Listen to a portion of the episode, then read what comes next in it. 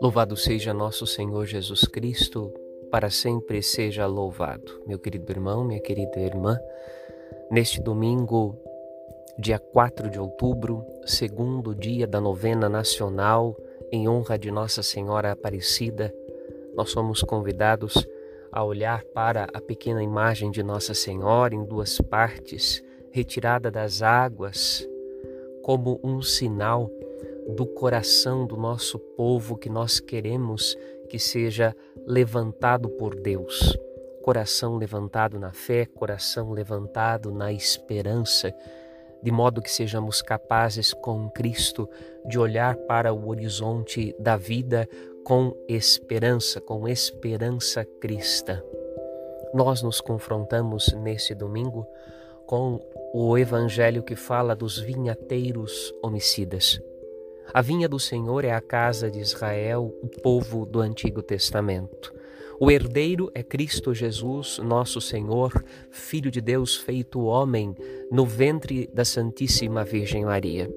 Quando Jesus vem ao mundo, esperava Deus encontrar no meio do seu povo frutos da santidade, da sua santidade, da graça que ele derramou na vida do povo de Israel, frutos do segmento dos seus mandamentos, da sua palavra, das suas ordens.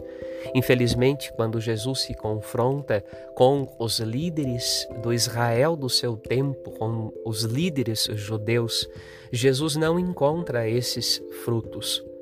No Evangelho, Jesus se confronta com os sumos sacerdotes e os anciãos do povo, aqueles que deveriam zelar pela integridade da fé, para que a fé pudesse ser genuína, para que a fé fosse uma fé exemplar e pudesse nutrir a vida de todo o povo do seu tempo.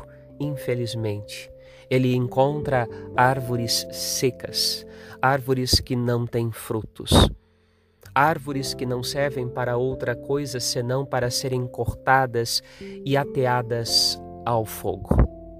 Pedimos então ao Senhor que olhe para nós hoje o novo Israel, a igreja que ele quis fundar através daquela pequena comunidade apostólica que ele chamou para ao seu redor aprender a respeito de, do reino de Deus e seguir o seu exemplo, quais discípulos do reino dos céus, que nós, igreja, sejamos capazes de, escutando Sua palavra, produzir os frutos da presença de Deus no nosso meio.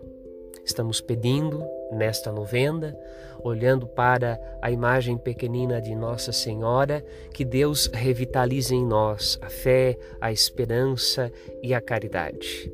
Mas se Deus nos dá a graça, é para que a graça frutifique. Se Deus dirige para nós a palavra, a Sua palavra, é para que a palavra produza frutos da presença de Deus. Não nos fechemos à graça do Senhor, mas peçamos ao Senhor a capacidade de dizer aquele sim, um sim semelhante ao de Maria.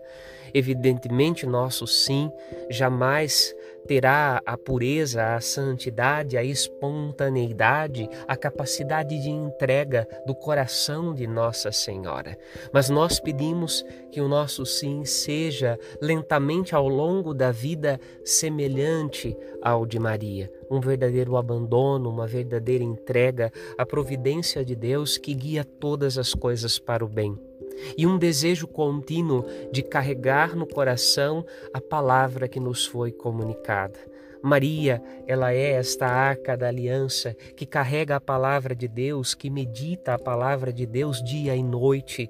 Em Maria, a palavra encontra um solo perfeito, fecundo para acolhê-la, um solo que permite que a semente do reino de Deus cresça e se torne uma árvore frondosa.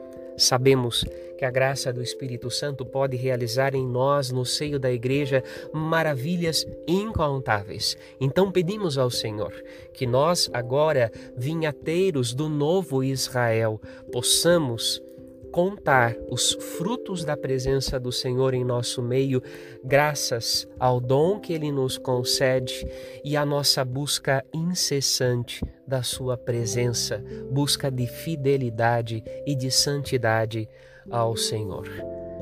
Rezamos abrindo o coração, pedindo à nossa Mãe querida que estenda seu manto de proteção por toda a nossa pátria, para que o Brasil, terra de Santa Cruz, possa cada dia mais ser também um lugar onde Deus encontra acolhimento nos, nos corações e este povo, esta terra de Santa Cruz, possa também produzir os frutos da presença e da graça que nós recebemos. Nossa Senhora Aparecida, Rainha e Padroeira do Brasil, rogai por nós.